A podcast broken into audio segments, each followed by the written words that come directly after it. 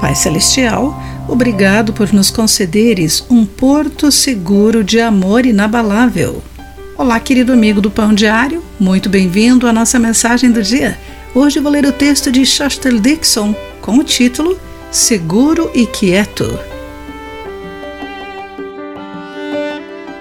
Meu filho Xavier, em idade pré-escolar, evitava o momento do descanso da tarde Ficar quieto frequentemente acabava num indesejado cochilo. Então, para escapar do silêncio, ele tentava muitas coisas. Inquietava-se e se escorregava do sofá. Deslizava e rolava pelo chão para fugir do descanso. Mãe, estou com fome, com sede, quero ir ao banheiro, quero um abraço. Entendendo os benefícios do descanso, eu o ajudava a sossegar, convidando-o a aconchegar-se. Ao meu lado, ele se aquietava e dormia.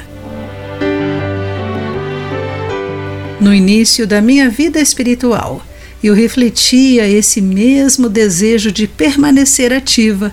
A ocupação me fazia sentir aceita, importante e no controle.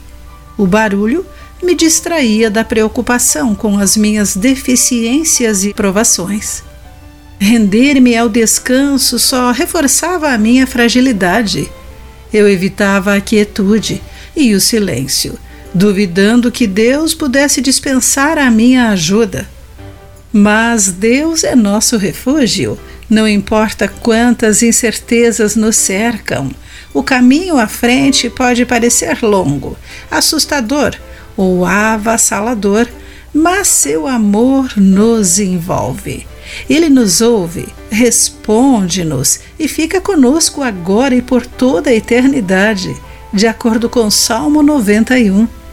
Podemos praticar o silêncio e descansar no infalível amor divino e em sua constante presença.